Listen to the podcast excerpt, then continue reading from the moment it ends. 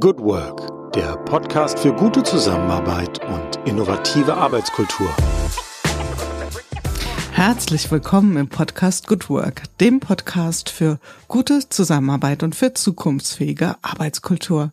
Mein Name ist Julia Jankowski und ich begrüße euch wieder ganz herzlich hier in unserer Serie Good Work Feature und wir sind im letzten Themenkapitel angekommen. Ich finde es ehrlich gesagt ein besonders spannendes Themenkapitel, nämlich die Frage, wie können wir in Möglichkeiten denken und nicht nur denken, sondern auch handeln. Also denken in Möglichkeiten ist das große Thema. Und wir haben das letzte Mal, ich darf den Vergleich jetzt mal an der Stelle bringen, über wirklich Big Business gesprochen. Wir hatten hier Jan-Hendrik Goldbeck, der äh, einem großen Unternehmen, Bauunternehmen vorsteht und dort gewaltige Möglichkeitsräume zu gestalten hat. Auf gewisse Art und Weise könnten wir sagen, wir sind jetzt im Small Business. Ich sehe das persönlich ganz anders, auch wenn wir heute mit zwei Personen sprechen, die ein Startup betreiben.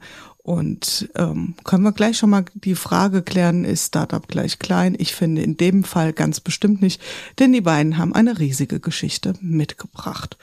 Und bevor ich allzu viel vorweg erzähle, würde ich sie gern erstmal vorstellen. Es ist nämlich ein Paar, ein Ehepaar. Also sie sind nicht nur beruflich verbandelt, sondern wie sie so schön sagen, Partner in Crime und Business und auch im echten Leben. Und es ist Jule und Lukas Bosch sind heute hier im virtuellen Studio und ich freue mich ganz arg, die beiden hier zu haben. Erstmal hallo liebe Jule, hallo lieber Lukas.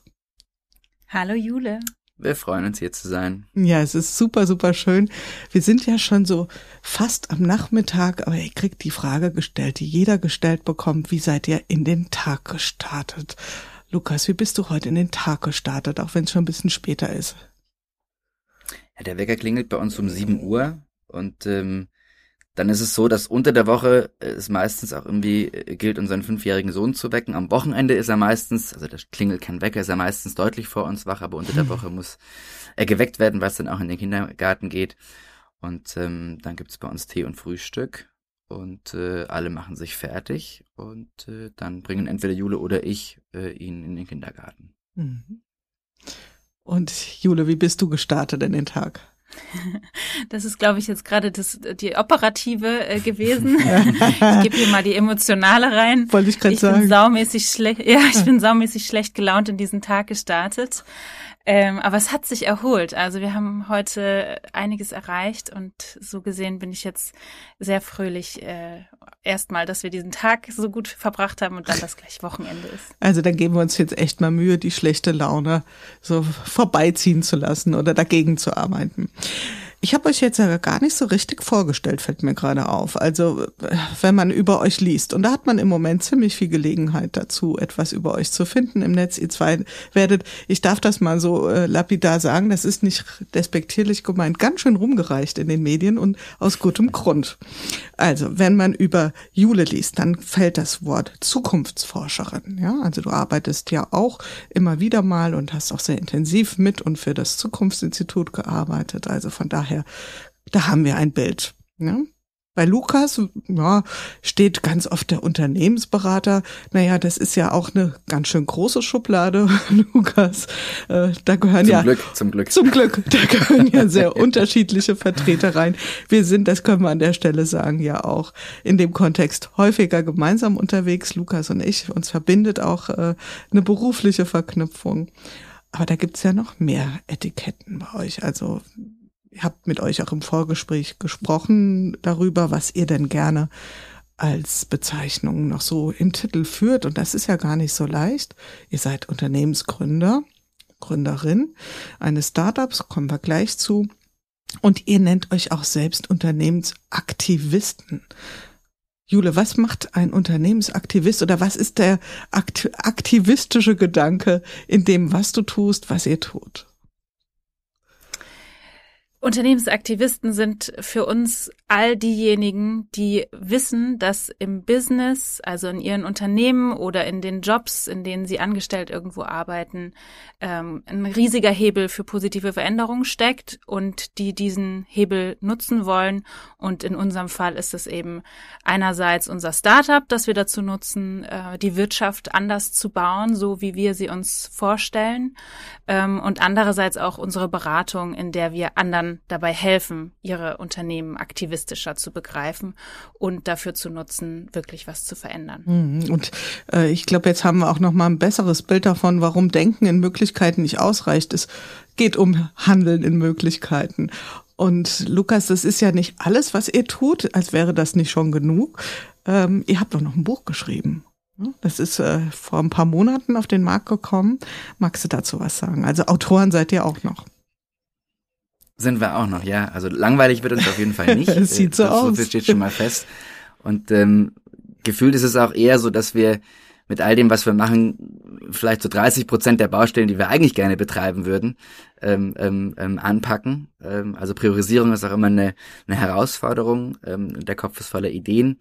Ähm, genau, in dem Buch gehen wir letzten Endes genau ähm, dieser Frage, die Jule auch gerade schon hinsichtlich des Unternehmensaktivismus geschildert hat, eben nach. Ne? Also wir, wir kommen ja beide aus der ähm, aus der Beratung, aus der Zukunftsforschung, ähm, haben dann äh, dieses Startup äh, gegründet. So langsam, wenn man jetzt immer nur das, das Startup, dann kriegt es ja. ja. auch so einen schönen ominösen Charakter. Also der, der Cliffhanger wird im, im Podcast jetzt gerade größer. Und ähm, wir haben ähm, an der Arbeit dieses ominösen Startups, über das wir sicher äh, gleich mehr sprechen werden, ähm, eben tatsächlich gemerkt, dass ähm, in dem Geschäftsmodell, so wie wir es angegangen sind, einige Dinge anders funktionieren, ähm, als das vielleicht sonst geläufigerweise mit Geschäftsmodellen so ist.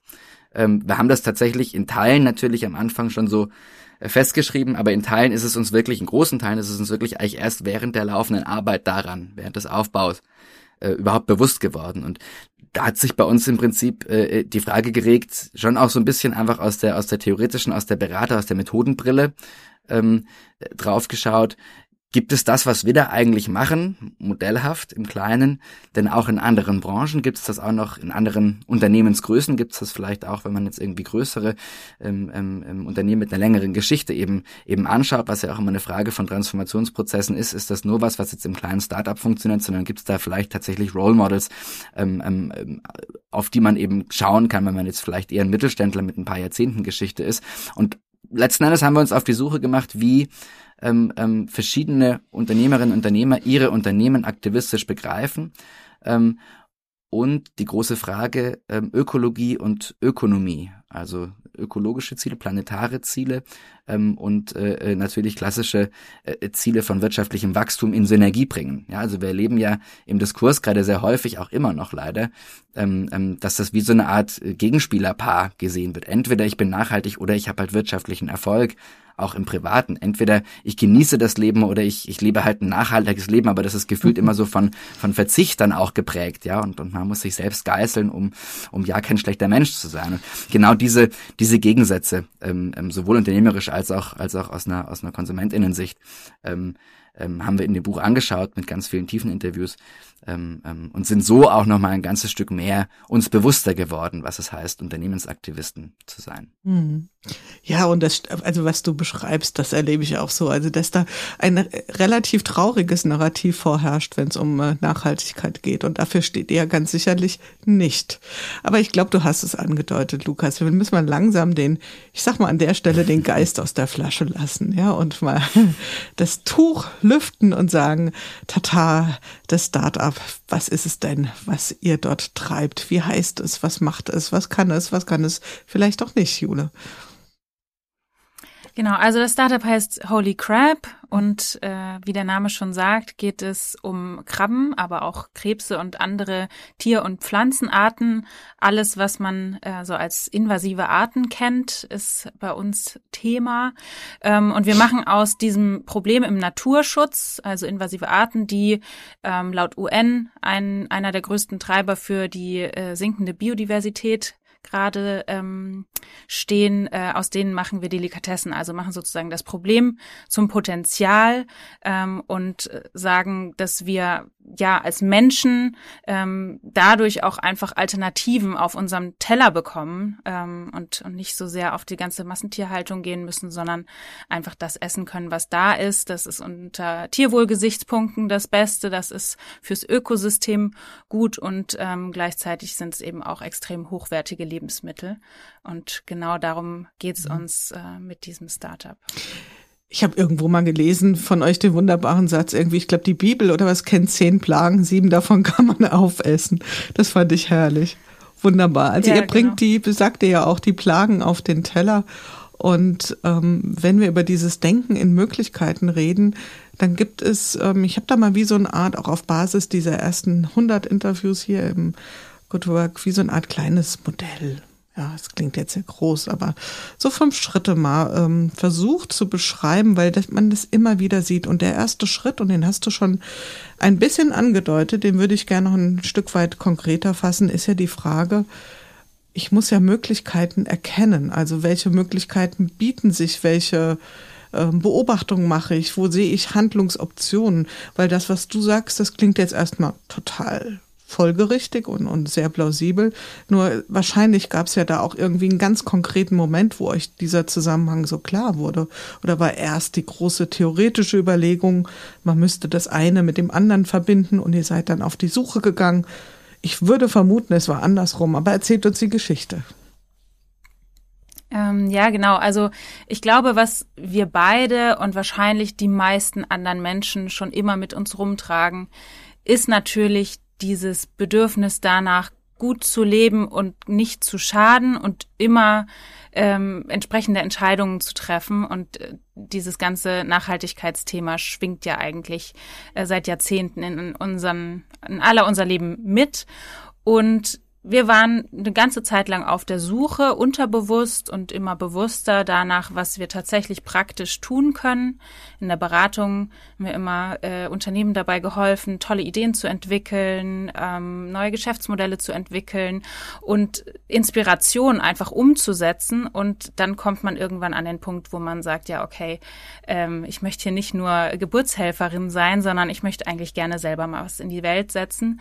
Ähm, und diese zwei ja, Antriebskräfte, würde ich sagen, die ähm, wurden immer stärker. Und dann hat man, glaube ich, so eine Brille auf, so eine ganz spezielle Brille, die nicht offen sucht, aber die immer wieder Punkte findet, wo man sagt, ah, okay, das könnte man doch machen, das müsste doch mal jemand tun.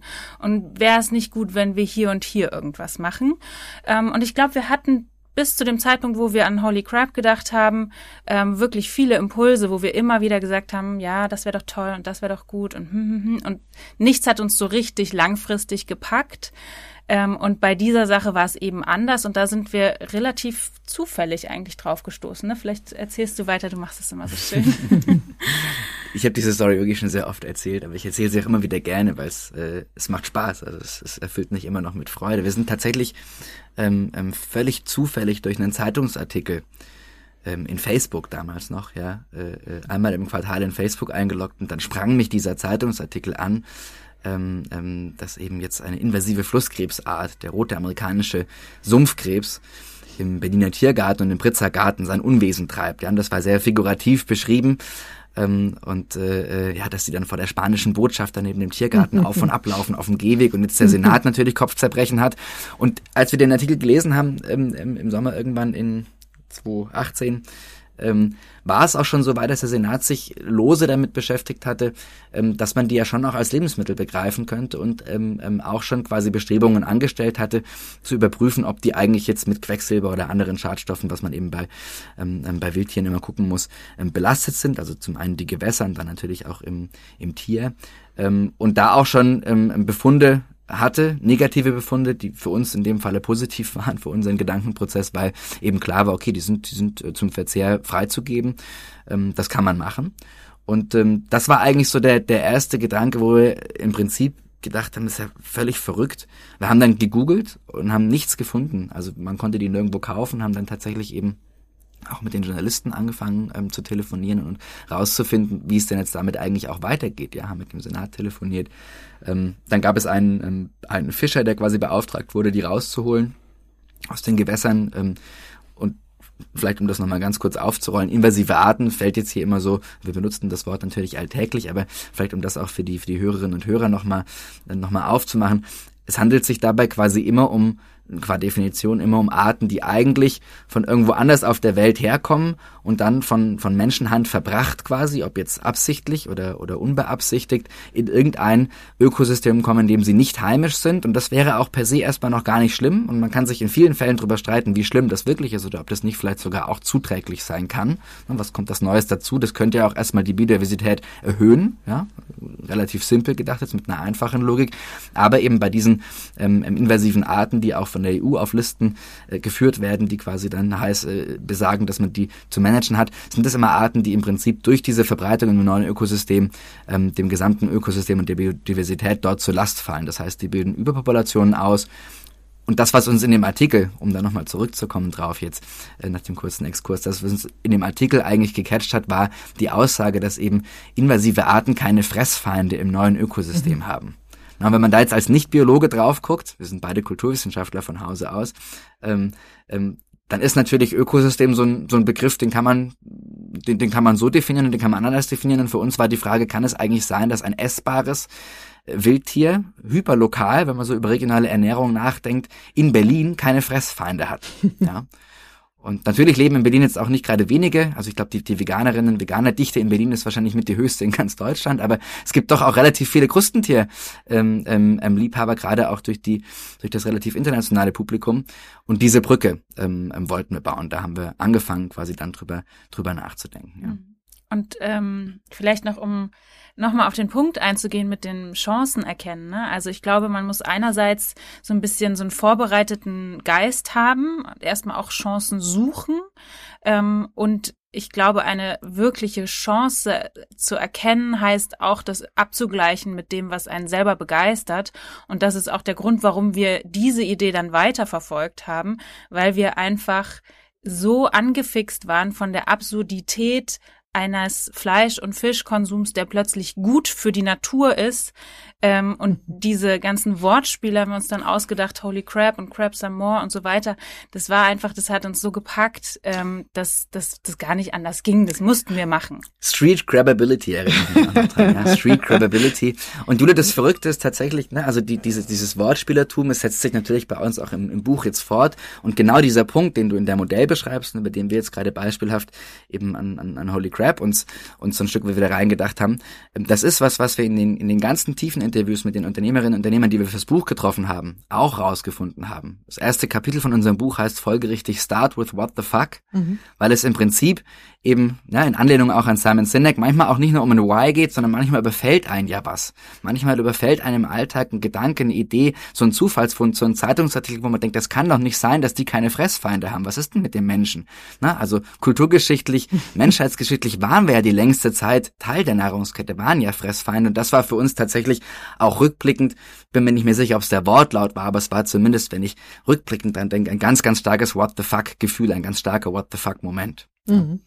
Ja, und absolut, du hast Simon Sinek erwähnt, auch da haben wir im Vorgespräch äh, ein bisschen drüber, ich sag mal jetzt, äh, wissenschaftlich gelästert, ja, also für die Hörerinnen und Hörer, die das nicht, äh, bisher denen das nicht über den Weg gelaufen ist, gibt's einen wunderbaren TED-Talk zu und vieles andere von Simon Sinek zum Starting with Why, also man solle sich quasi, erfolgreiche Unternehmen würden immer mit ihrem Why, mit ihrem Warum äh, anfangen, das ist bestimmt auch in Teilen richtig. Und gleichzeitig ähm, hat mir das total gut gefallen, auch wie ihr beide das rausgearbeitet habt mit dem Thema, es fängt eigentlich wie so eine Art, du hast es, glaube ich, vorbereiteter Geist genannt, ja. Also, dass man seinen Suchraster, also dass man wahnsinnig feine Sensoren ausbildet nach außen und, und in dieser Phase vielleicht besonders empfänglich für Ideen ist und für Möglichkeiten. Also vielleicht kleine Botschaft da draußen, ähm, wenn jemand an sich sowas verspürt, also dass er merkt äh, oder sie, dass ähm, man sehr, sehr hellhörig wird bei Ideen, dann könnte das die Vorbereitung zu einer kleinen äh, Innovationsreise sein. Also ich kenne das auch von mir. Dann sind so alle Antennen nach außen gerichtet und dann springen einen auch diese Artikel an, die einen vielleicht sonst relativ kalt gelassen hätten.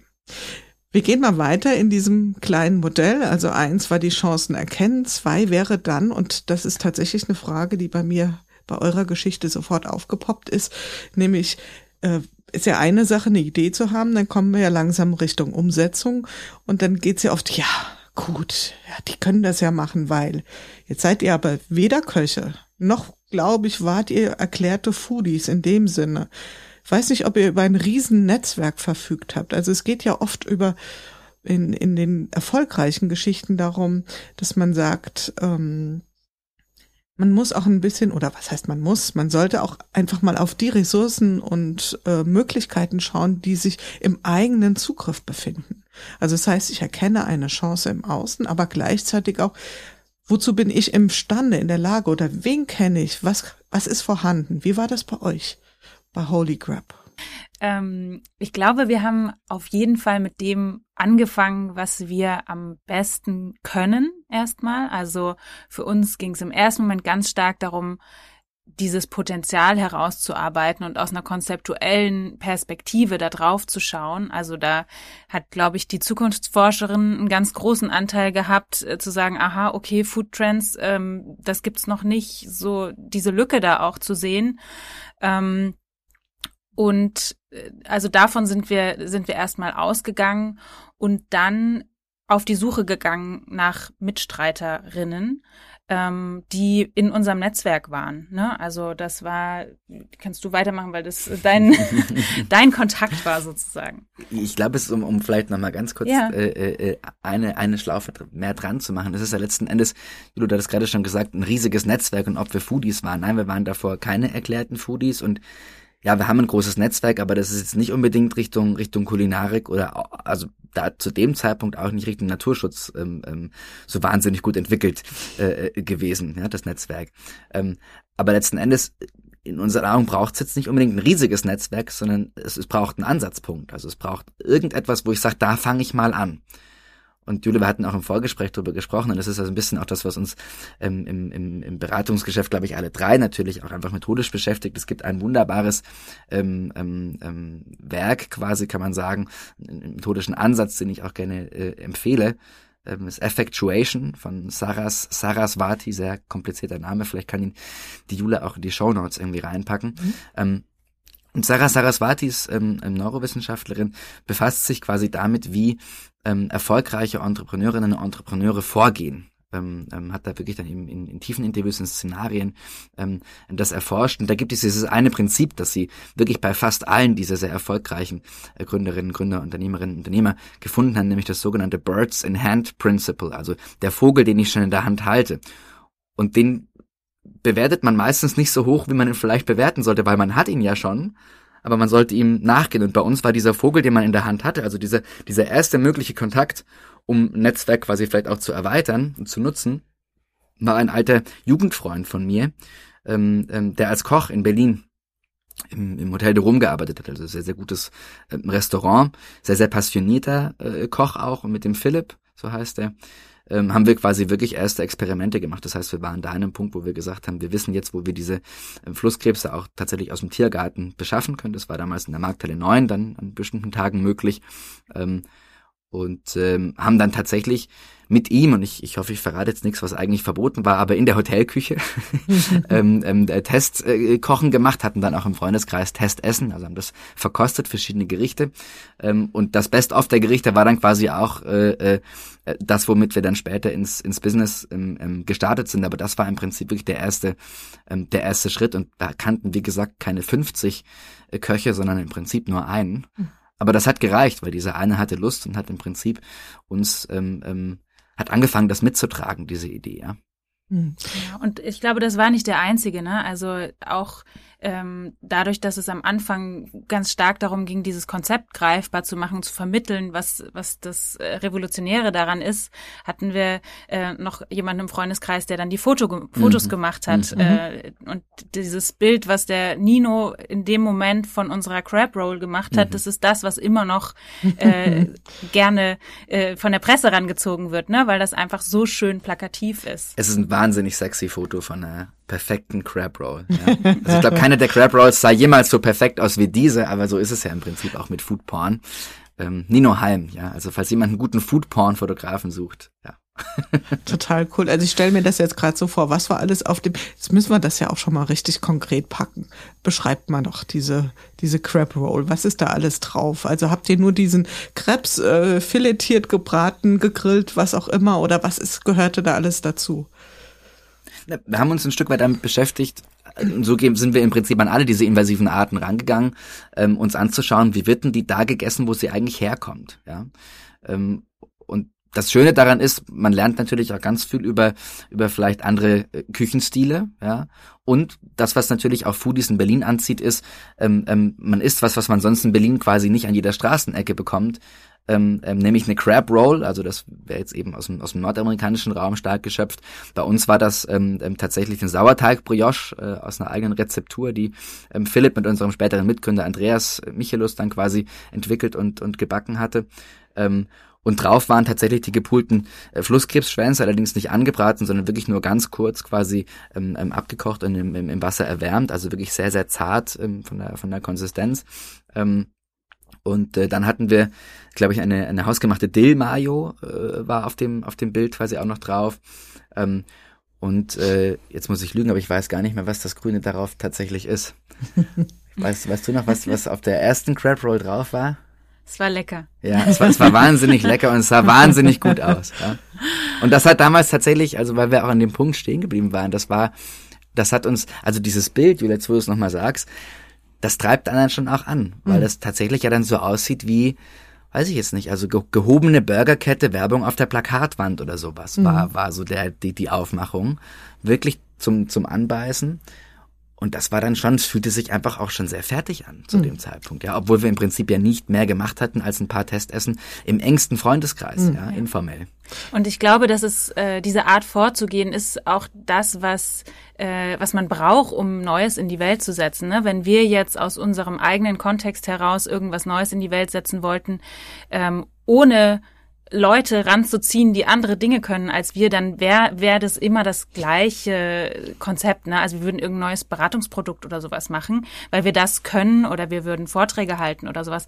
Aber dadurch, dass wir unsere Kompetenzen mit diesen anderen Menschen zusammengebracht haben, konnten wir etwas vollkommen Neues aus verschiedenen Perspektiven schaffen. Für den Naturschutz, für die Foodbranche, für die Zukunftsforschung und letztendlich dann eben auch für die Beratung. Also durch diese, durch diese Kombination von Fähigkeiten, und, und Interessen entstehen einfach Dinge, die man sonst nicht umsetzen könnte. Verrückt ist ja auch, dass quasi niemand aus dem Naturschutz, zumindest ist nicht uns ersichtlich zu diesem Zeitpunkt, und niemand aus der Kulinarik so eine, genau. so eine verrückte Idee hatten, sondern eigentlich wir beiden Bekloppten aus einem völlig anderen Kontext gesagt haben, warum macht das eigentlich niemand? Warum baut eigentlich niemand diese Brücke von Naturschutz in Kulinarik? Und da, da gibt es natürlich Gründe, da muss man, muss man auch darauf achten. Ja? Also Rebound-Effekte dürfen nicht eintreten und so weiter. Aber äh, wenn man das beachtet, ist das eine, eine enorme Brücke, die man, die man schlagen kann ähm, im Kopf und auf dem Teller. Es ist ja auch manchmal genau diese, ich darf das mal so äh, paraphrasieren, kindliche Naivität, die einen auch gewisserweise schützt. Ja, wenn man alle Eventualitäten immer vor Augen hätte, dann würde man ja oft nicht anfangen und alle Implikationen zu Ende denken würde. Und ich merke gerade, also das, das kleine Denken in Möglichkeiten-Modell, also bei euch passt das, glaube ich, ziemlich gut. Wir sind nämlich beim nächsten Punkt.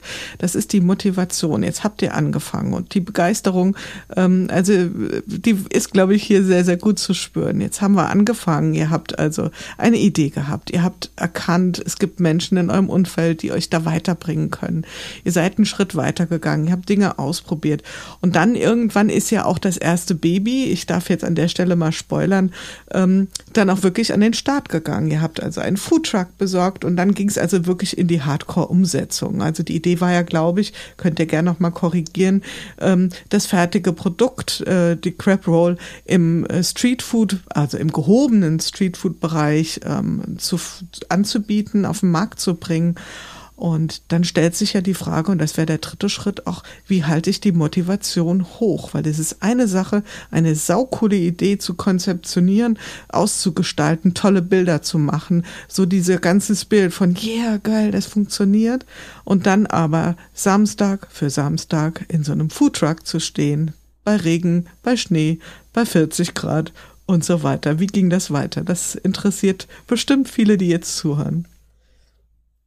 Genau, also letzten Endes ein ganz, ganz großer Teil der Motivation braucht man natürlich, um überhaupt erst mit sowas an die Startlinie zu kommen. Du hast den Foodtruck gerade schon angesprochen. Ich muss sagen, der Foodtruck an sich der war dann eigentlich an sich nochmal äh, eine riesige Motivation, weil er eine gute Stange Geld gekostet hat und wir waren größtenwahnsinnig genug, den auch gleich zu kaufen. Ja, Das heißt, man hatte halt dann auch einfach schon äh, äh, so sich die Sunk Cost Fallacy vielleicht zunutze gemacht. Ja, es war schon, war schon genug Geld oder zu viel Geld ausgegeben, um es wieder sein zu lassen, um kalte Füße zu kriegen. Ähm, also bis, bis, bis wir diesen Foodtruck gekauft hatten, war es tatsächlich so, dass wir eben ähm, wirklich auch alle Mittel und Wege genutzt haben, um mit immer mehr, noch mehr Leuten ähm, ins Gespräch zu gehen ähm, über diese Themen und diese Themen zu platzieren und in, und in die Breite zu bringen. Und wir haben tatsächlich ähm, ähm, nur mit dem Konzept den, den deutschen Gastro-Gründerpreis gewonnen. Das hat dann auch nochmal so ein Stück weit die, ähm, würde man sagen, so die, die, die ähm, den, den Druck von außen äh, im positiven Sinne erhöht, weil man dann auch nicht einfach sagen konnte, ja, jetzt stellen wir den ins Regal und lassen es dann einfach, ja, sondern das waren alles so so Punkte. Wir waren beim, beim Bundeswirtschaftsministerium in einem, in einem tollen Förderprogramm Kultur- und Kreativpiloten drin und hatten uns im Prinzip ein Umfeld geschaffen, das uns von außen genug Verbindlichkeit gibt. Diese kleine Idee, die es ja auch davor immer nur auf dem Papier im Kopf und vielleicht ab und zu mal auf dem Teller in der, in der Hotelküche gab, ähm, diese Idee quasi wirklich ähm, bis zum Ende auch auszubrüten und schlüpfen zu lassen. Und ich glaube, der, der größte Motivationsschritt auch dann war tatsächlich diesen mhm. Foodtruck zu kaufen. Wir haben ähm, ähm, dann ja im Prinzip auch ein Küchenteam, also ein Küchenchef und ein Team eingestellt. Ähm, ähm, und mit dem Anspruch quasi wirklich auch alles äh, äh, selbst herzustellen, also auch Gemüsebeilagen. Ähm, die Brötchen haben wir dann backen lassen natürlich, aber ähm, ähm Andreas, unser, unser Mitgründer und Küchenchef, hat immer gesagt, das Einzige, was bei uns convenience-mäßig auf den Teller kommt, sind die Cornflakes, die als Salattopping verwendet werden. Ja, alles andere war quasi handgeschnitten, ähm, ähm handvorbereitet. Die Krebs waren handgepult. Anders geht's tatsächlich auch auf, auf dem Level nicht.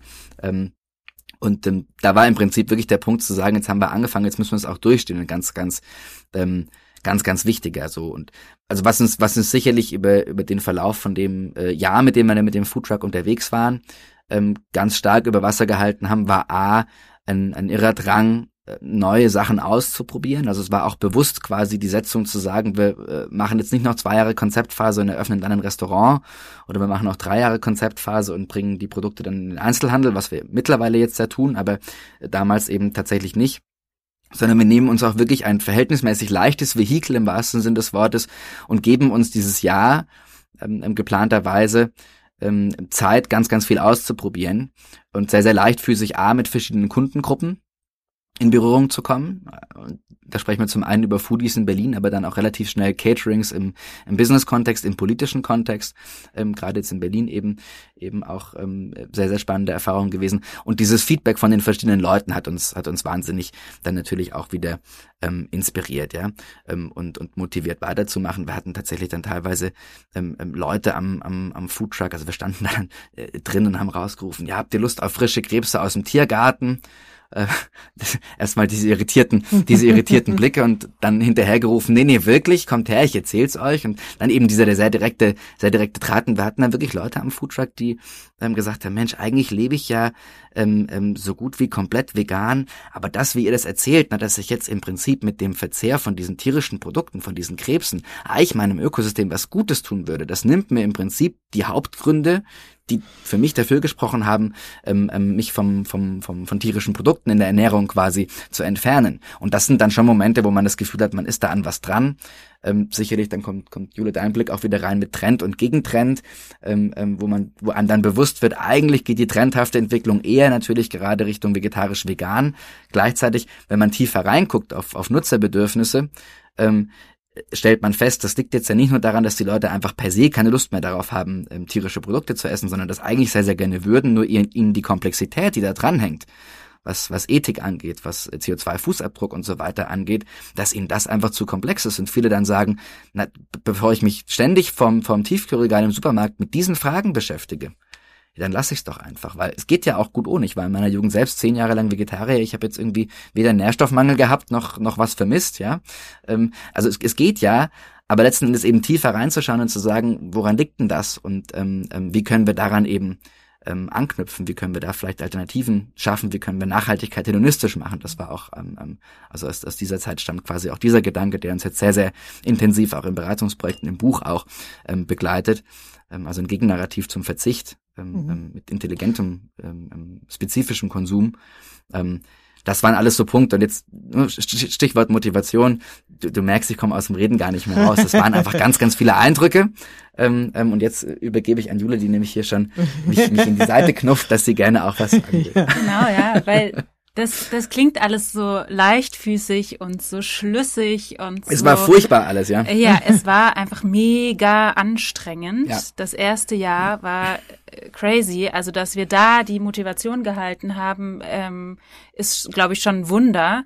Ähm, und das lag einerseits, dass wir das geschafft haben, lag einerseits daran, dass eben unser äh, Mitgründer, der Andreas, äh, sich einfach den Arsch aufgerissen hat und wir mit ihm nur eben in, in anderen Bereichen. Ne? Also Lukas hat mega viel Presse gemacht. Ich habe die ganze Social Media Chose ähm, gemacht. Der Andreas äh, stand, glaube ich, fast 24/7 in irgendwelchen Küchen rum.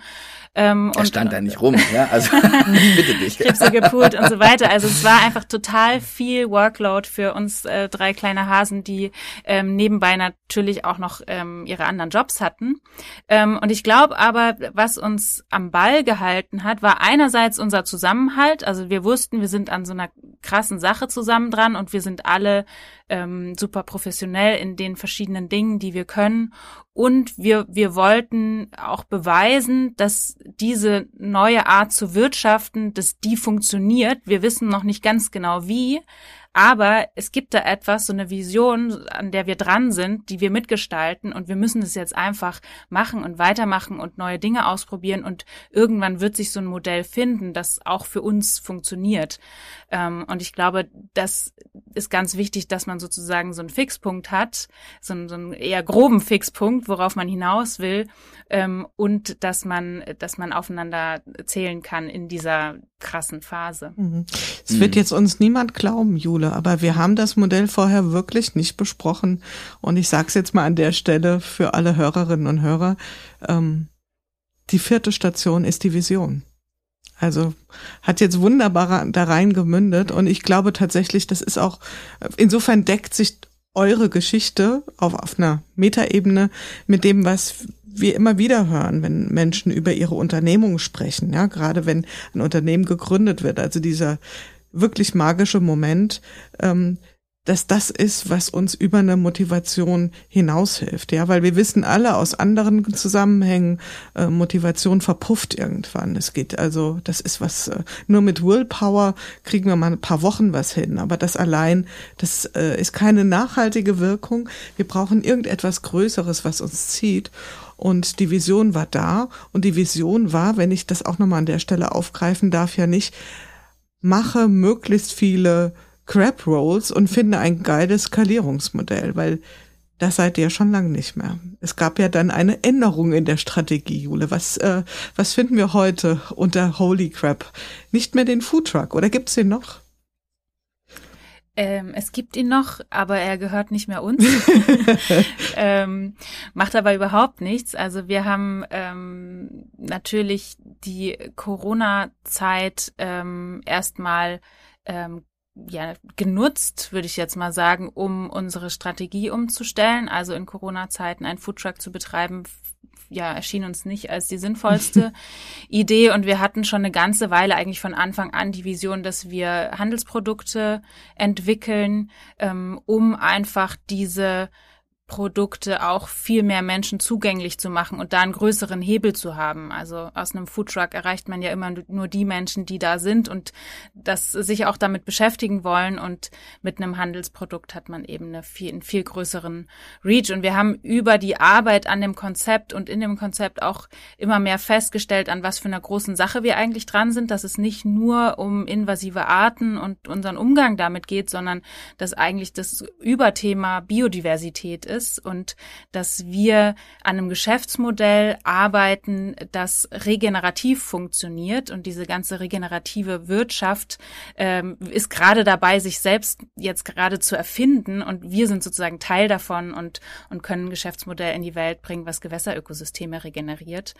Ähm, ja, um da vielleicht kurz einzusagen, weil auch regeneratives Geschäftsmodell, sagen wir immer so en passant dahin, weil es für uns so völlig normal geworden ist, kriegt da häufig die Frage, ähm, auch, auch im Beratungskontext, also die Leute assoziieren ja sofort eigentlich die Energiewirtschaft damit weil wir es da am ehesten noch so ein bisschen kennen und dann, dann kennt man vielleicht noch irgendwie nachwachsende Rohstoffe und das hat dann auch so ein bisschen so einen regenerativen Charakter.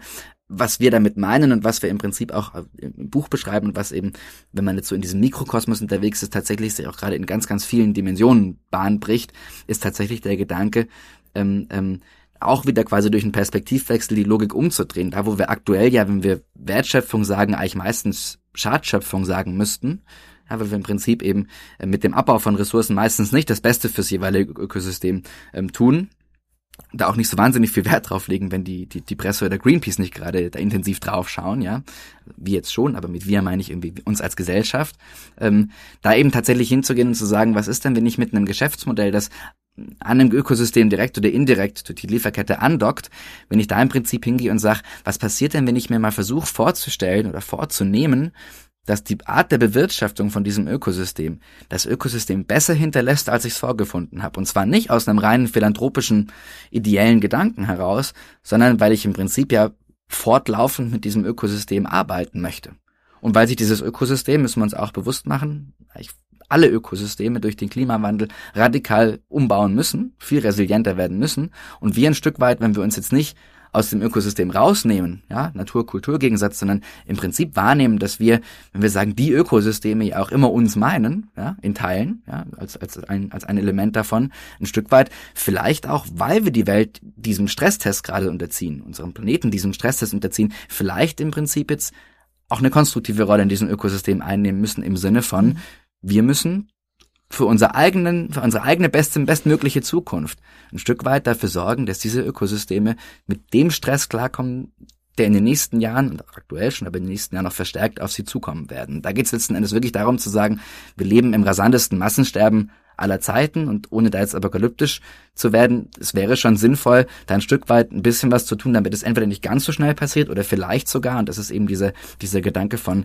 nicht nur ein bisschen weniger schlecht sein, sondern tatsächlich einen positiven, netto positiven Impact haben, mit einem Geschäftsmodell am Ökosystem so zu arbeiten, dass es dem Ökosystem dadurch besser geht, dass wir quasi wieder ein konstruktiver Teil in diesem Ökosystem sind. Mhm. Und damit sind wir dann beim Why und beim Sinn und äh, die Strategie dahin äh, ist eben, wie wir unterwegs festgestellt haben, nicht so sehr gastronomisch tierische äh, Produkte in die Welt zu setzen, sondern eher Handelsprodukte. Und ähm, in dem Fall jetzt erstmal unsere Krabbenessenz, die ähm, deutschlandweit im Frische Paradies steht, beim KDW zu haben ist inzwischen. Ähm, Dahlmeier in München genau. und diverse andere ähm, ja. Lebensmitteleinzelhändler deutschlandweit auch. Genau, und eben weiterhin Produkte zu entwickeln, die sich in diesem größeren Konzept von ähm, ja, Gewässerregeneration bewegen. Also da sind wir gerade dran, noch weitere mhm. Produkte in die Welt zu setzen. Und äh, wieder mal, ich wiederhole mich, ähm, es ist perfekt, wie das zusammenpasst. Punkt 5 des kleinen Modells ist das Thema Sinn. Auf welchen Sinn zahlt das ein? Und ähm, ich glaube, das ist ja eine Fragestellung, mit der sich so ziemlich ungefähr jeder im Moment äh, auseinandersetzt, gefühlt zumindestens vielleicht, sagen wir mal, in unserer Blase, ja, dass wir alle nach einem Handeln suchen, was einen sinnvollen Beitrag ähm, hinterlässt, also was eine positive Wirksamkeit hat. Und da ringen ja mehrere Kräfte miteinander. Wir sind schon ein paar Mal dran vorbeigekommen, aber Jule, vielleicht magst du auch noch mal, weil ich erinnere mich, du hast ganz am Anfang vom Gespräch da auch noch mal von gesprochen, von dem sagen wir mal eher traurigen Narrativ, was wir derzeit sehr viel hören zum Thema Nachhaltigkeit. Wie können wir da die Welt ein bisschen bunter malen? Also was was ist da sozusagen euer euer Beitrag? Ähm, vielleicht so ein Shift im Denken ja, nicht herzustellen, aber zu unterstützen. Hm. Ja, also ähm, das, womit wir ja alle groß geworden sind beim Thema Nachhaltigkeit, ist das Verzichtsthema, dass wir als Menschen uns zurücknehmen müssen, dass wir weniger konsumieren müssen, dass wir anders konsumieren müssen, dass wir in kleineren Wohnungen leben sollten und dass wir ähm, grundsätzlich natürlich mehr darauf achten, welchen Impact wir auf Ökosysteme haben und auf den Planeten haben. Und ich glaube, da ist per se jetzt auch erstmal nichts gegen einzuwenden, außer vielleicht gegen diese Komponente des äh, sich sich äh, als Mensch als etwas Schlechtes zu begreifen und das zieht massiv runter. Also wenn man das Gefühl hat, man kann gar nicht gut sein, man müsste eigentlich immer weniger werden, um irgendwie moralisch äh, eine gute Rolle zu spielen. Ähm, das ist, glaube ich, ein Antrieb, der nicht wirklich zu konstruktiven Lösungen führt. Und wir sind mit dem, was wir machen, immer auf der Suche danach, dieses Narrativ auch umzudrehen, weil wir wissen, dass es anders geht, ne? Weil wir die ganzen Beispiele kennen, wo Menschen positive äh, Rolle, Rollen im Ökosystem wo, spielen, wo Unternehmen eine positive Rolle spielen. Äh, wir haben natürlich danach gesucht, das wird einem jetzt nicht auf dem Tablett präsentiert, sondern dieses Verzichtsnarrativ ist das, was einen von allen Seiten anspringt. Ähm, aber wir, wir, wir suchen danach und wir versuchen eben auch äh, mit dem, was wir tun, zu beweisen, dass das anders geht und dass wir Menschen da äh, einen besseren Platz einnehmen können.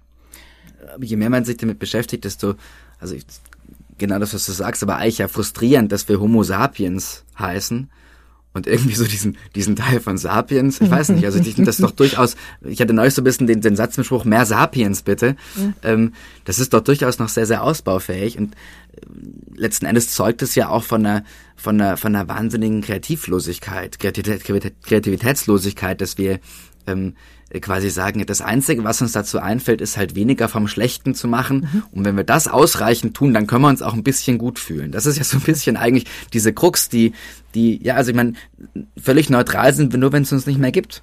Und das sollte halt echt nicht das Ziel sein, auch wenn ich mir jetzt im Prinzip sowohl auf politischer als auch dann auf, auf, auf unternehmenspolitischer, individuell gesprochenen Seite mir das anguckt, dass im Prinzip wirklich ähm, jetzt Neutralität das Ziel ist.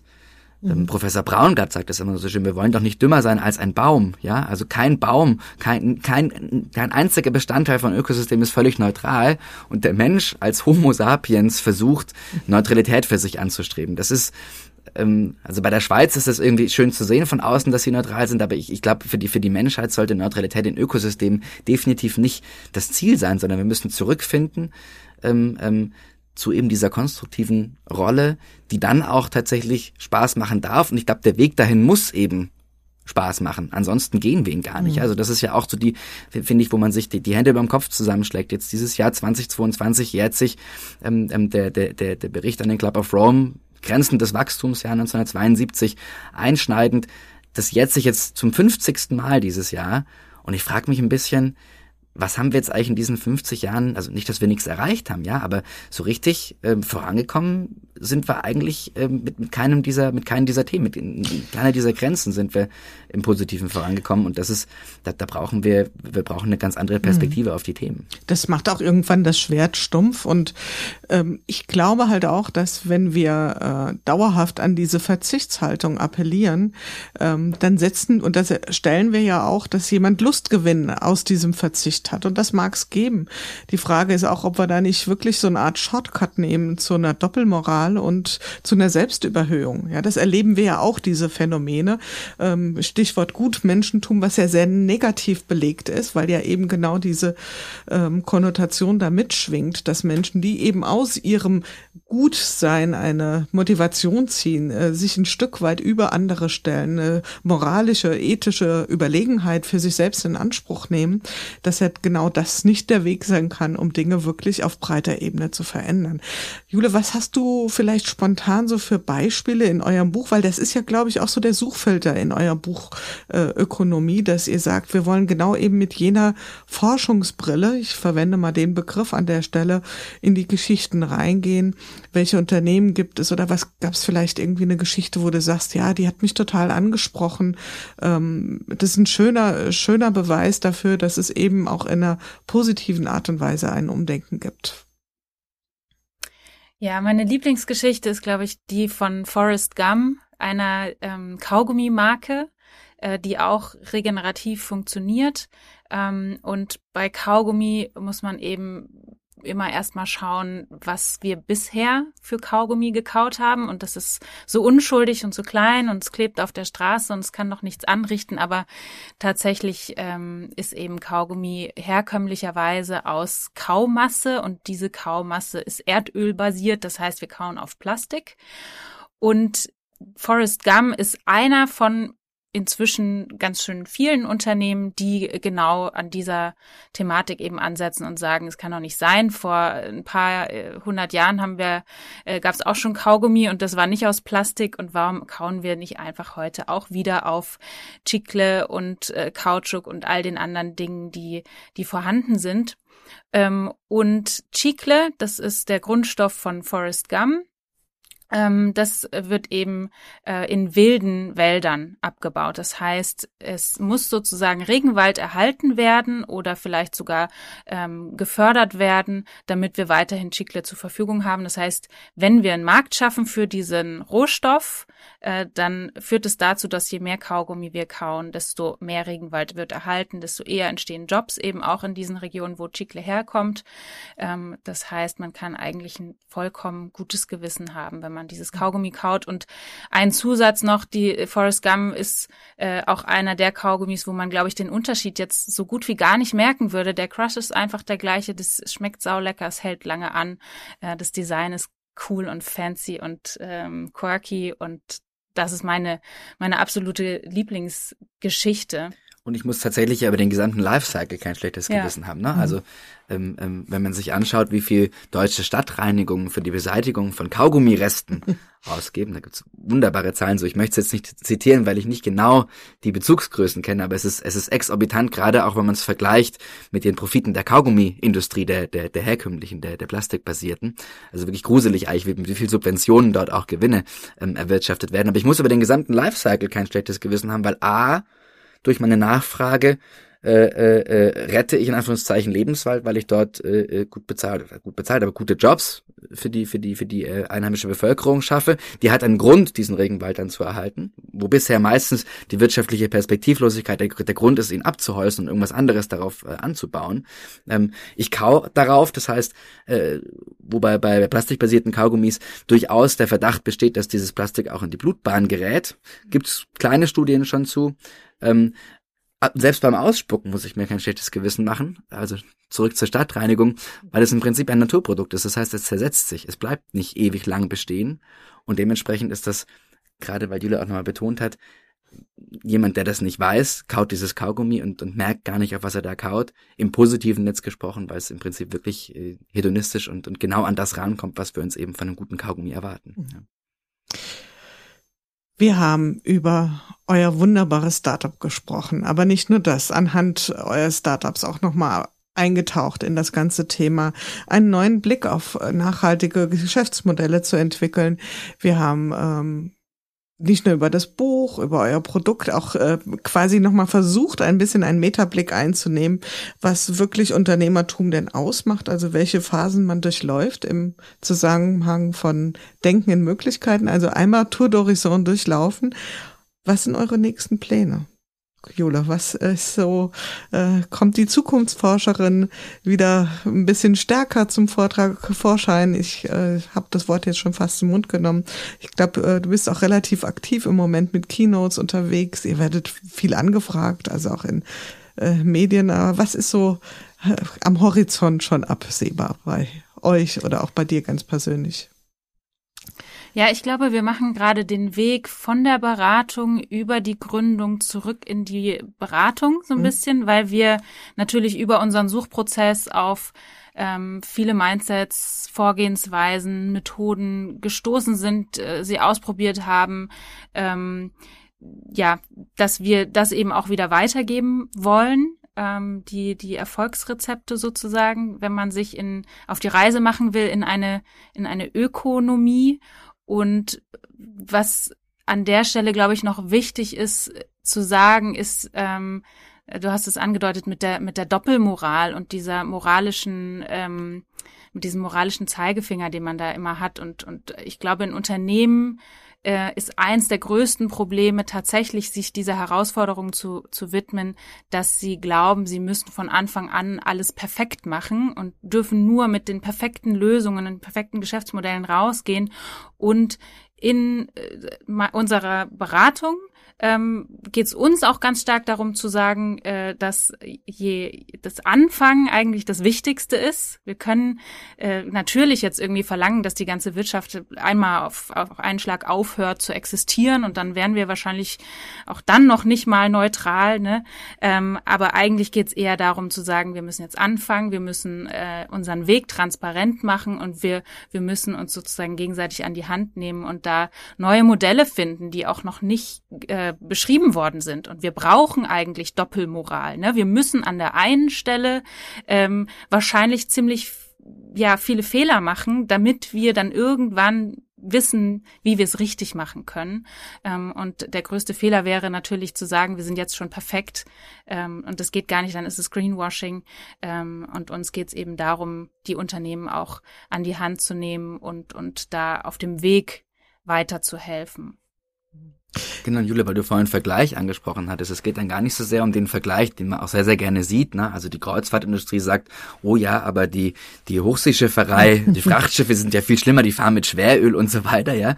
Ähm, sondern es geht tatsächlich eher, wenn man vergleichen möchte, um einen Vergleich in der Betrachtung sich, von sich selbst zwischen gestern und heute und morgen. Ja, also zu sagen, in dem Moment, wo ich jeden Tag ein bisschen besser werde, ist jetzt ein ganz abgegriffenes, stumpfes Beispiel, aber es ist natürlich richtig. Ähm, in dem Moment, wo jeder drauf guckt, dass er heute ein bisschen besser ist als gestern, haben sich alle auf den Weg gemacht. Mhm. Und das ist letzten Endes eine, eine viel, viel leichtere ähm, Kost, in Anführungszeichen, ähm, ähm, aber auch ein, ein viel leichterer, ein leichtfertigerer Start zu sagen, ich muss ja nicht von heute auf morgen perfekt sein. Natürlich kann ich das auch gar nicht sein. Und eigentlich, wenn ich, wenn ich dazu stehe, glaubt mir das auch jeder und niemand nimmt es mir übel, weil es auch völlig utopisch und unrealistisch und unglaubwürdig wäre. Aber genau daran, ähm, ähm, in unseren Augen und unserer, unserer Erfahrung nach, ähm, ähm, ähm, scheitert ein Stück weit auch gerade die Nachhaltigkeitstransformation, dass es diesen auch von außen aufoktroyierten Drang zum Perfektionismus gibt, weil halt dann doch die Gefahr besteht, dass wenn man sagt, ich mache mich auf den Weg, man sich vulnerabel macht weil die böse Presse in Anführungszeichen kommen könnte und sagen könnte, ja, aber das ist ja, ne, Adidas macht jetzt Schuhe aus Ozeanplastik, aber sie machen ja trotzdem noch andere Sachen aus Virgin Plastik. Wie kann das denn sein? Warum machen die jetzt nicht alles aus Ozeanplastik? Und das ist, ich glaube, da haben wir auch als Gesellschaft äh, im, im Diskurs noch viel zu lernen, dass wir eh viel, viel mehr drauf gucken sollten, wo hat sich denn jemand auf den Weg gemacht? Und das gilt es zu unterstützen. Und natürlich muss ich drauf gucken, dass der nicht stehen bleibt an dem Punkt, sondern es ist ne, wieder der Vergleich von bin ich heute gestern als äh, besser als gestern. Aber letzten Endes, in dem Moment, wo ich permanent draufhau, äh, wird sich auch niemand auf den Weg machen. Wird sich mhm. niemand. Ja, und das ist ja, äh, ich fasse das mal unter dem Stichwort Leben mit Widersprüchen zusammen. Ja, also ich darf mhm. ja die Widersprüche beim anderen äh, zu meinem Verhalten, die darf ich ja mal milde draufschauen und äh, vor allen Dingen erstmal auf die Widersprüche, die ich in mir selbst erzeuge, äh, in den Blick nehmen und schauen, wie komme ich denn damit klar? Ja, und auch die gibt es. Ja, auch ich selbst in mir habe Paradoxien, habe Ambivalenzen, habe Dinge, die ich ähm, mit der rechten Hand so und mit der linken Hand so tue. Und ähm, das darf ich ja als erstes mal in den Blick nehmen, bevor ich über die mangelnde mhm. Glaubwürdigkeit anderer Menschen spreche oder anderer Unternehmen. Und es ist tatsächlich eine, sagen wir mal so ein, ein ähm, Geschmäckle, ja, was man sehr schnell sieht. Und da wird sehr schnell mit der Greenwash-Klappe draufgeschlagen und jede Bemühung im Kern erstickt. Ja, das sollte nicht das Ziel sein. Wir kommen so langsam zum Ende unseres schönen Gesprächs, was ich tatsächlich echt bedauere, äh, denn es ist ganz arg inspirierend, mit euch beiden zu sprechen. Und zum Stichwort Inspiration. Habt ihr vielleicht für unsere Hörerinnen, für unsere Hörer sowas wie, oh, da ist dieses coole Buch, du hattest ja eben schon das Thema Effectuation angesprochen, Lukas, oder vielleicht fällt ein von euch beiden, euch beiden was ein, was ihr gerade lest, was ihr gerade so aktuell schaut. Ihr dürft mal gern rumschauen oder ähm, natürlich packen wir euer Buch auch in die Show Notes, das ist ja klar. Ich sag's an der Stelle nochmal. Ökonomie, also auch mit dem Bindestrich von euch beiden. Gibt's sonst irgendwie was, wo ihr sagt, vielleicht auch was, wo ihr immer mal wieder gern reinschaut? Boah, lasst uns noch ein bisschen nachdenken. Ja. Also klar, ich habe, wir haben hier stapelweise ja. Bücher, ne? Aber ich will jetzt nicht. Also sowohl ähm, gelesene als auch ungelesene. Ja, genau, genau das wäre eigentlich auch mal eine schöne Frage. Was, welches Buch von denen, die ihr noch nicht gelesen habt, liegt ganz oben, wo ihr sagt, das ist als nächstes dran? Du machst uns ratlos, Jule. Ich habe gerade alles ausgelesen. Aber also äh, in Sachen invasive Arten ja. und eine, ein neues Verständnis davon, was eigentlich ähm, Natur und Wildnis ist und wie wir Menschen das auch bewerten. Ähm, da habe ich mit, mit wirklich einem riesigen Genuss das Buch The New Wild gelesen von Fred Pierce. Ähm, der beschreibt verschiedenste Kontexte auf Inseln, in der Wüste von den USA und so weiter, wie invasive Arten ähm, dort wirken und wie man das Ganze auch von ja einfach immer beiden Perspektiven anschauen muss. Nicht nur sagen kann, ja, das ist alles furchtbar und schlimm und wir müssen die alle ausrotten, sondern wie teilweise eben auch invasive Arten durchaus eine Lösung sein können für Trockenheit, für eine fehlende Biodiversität, als Pionierpflanzen, für eine Wiederaufforstung zum Beispiel. Ne? Also da gibt's ganz, ganz viele Beispiele, ähm, wo man einfach ein bisschen differenzierteren Blick auf die Thematik braucht und was uns natürlich auch ähm, bei Holy Crab sehr viel weitergebracht hat in unserem in unserer Perspektive auf invasive Arten und was wir da eigentlich genau tun. Hm, also dem Selbstverständnis unserer unserer Arbeit quasi. Genau. Mhm. Was ich glaube ich noch teilen kann, ich habe jetzt manchmal liegt die die die die Antwort ja so nahe. Mhm ich habe jetzt hier suchen rumgeschaut und ich habe das Buch natürlich nicht sehen können, weil es auf meinem Kindle Reader ist. das ist der Nachteil von E-Books. Mhm.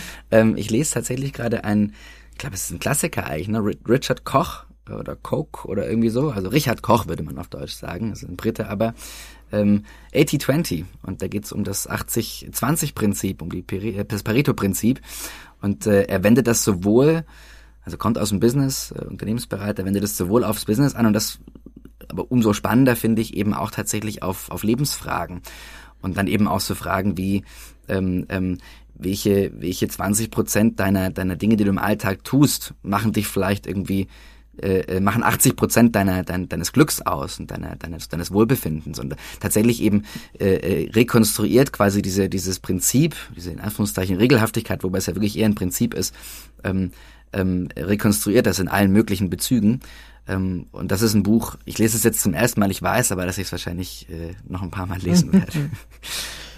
Sehr schön. Dann danke ich euch auch für diese kleine Inspirationshilfe oder für diese kleine Unterstützung an der Stelle. Und ich kann mir vorstellen, dass in eurem Alltag auch nicht allzu viel Zeit ist, äh, noch 17 Bücher nebenbei zu lesen, obwohl ihr das ja trotzdem macht. Ich kenne euch ja, ihr seid ja umtriebig. Ja, ja. Und äh, hoffentlich kommt äh, das, der, der Punkt des Ausspannens und gemeinsame Familienzeit zu haben, auch nicht zu kurz bei euch zweien beziehungsweise euch dreien an der Stelle ein herzliches Dankeschön an euch beiden. Es war eine ganz arg schöne Reise, die wir da durchlaufen sind, durch äh, eure Firmengründung, durch euer Start-up, durch alle Aktivitäten. Ihr sagt, wir haben es eingangs gesagt, ihr seid echte Unternehmensaktivisten. Ich glaube, den Proof habt ihr auf jeden Fall heute erbracht. Und äh, von daher danke ich für eure Zeit, für eure Gedanken und passt gut auf euch auf, ihr beiden. Danke dir, Jule. Es war, war sehr schön. Wirklich tolles Interview. Danke. Ja, das war's wieder in unserem Podcast Good Work, dem Podcast für gute Zusammenarbeit und für zukunftsfähige Arbeitskultur. Wir schauen ganz genau hin, was gerade passiert in unserer Arbeitswirklichkeit und welche Form von Arbeitszukunft wir jetzt gerade in diesem Moment gestalten. Wenn euch das interessiert, das Thema, wenn euch die Art der Gespräche gefallen, schaltet wieder ein. Es gibt noch eine ganze Reihe von neuen spannenden Gesprächspartnern und von vielen Folgen, die wir hier in dieser Serie produzieren werden. Bis dahin, passt gut auf euch auf, eure Jule Jakowski. Bring the funk back. Bring the funk.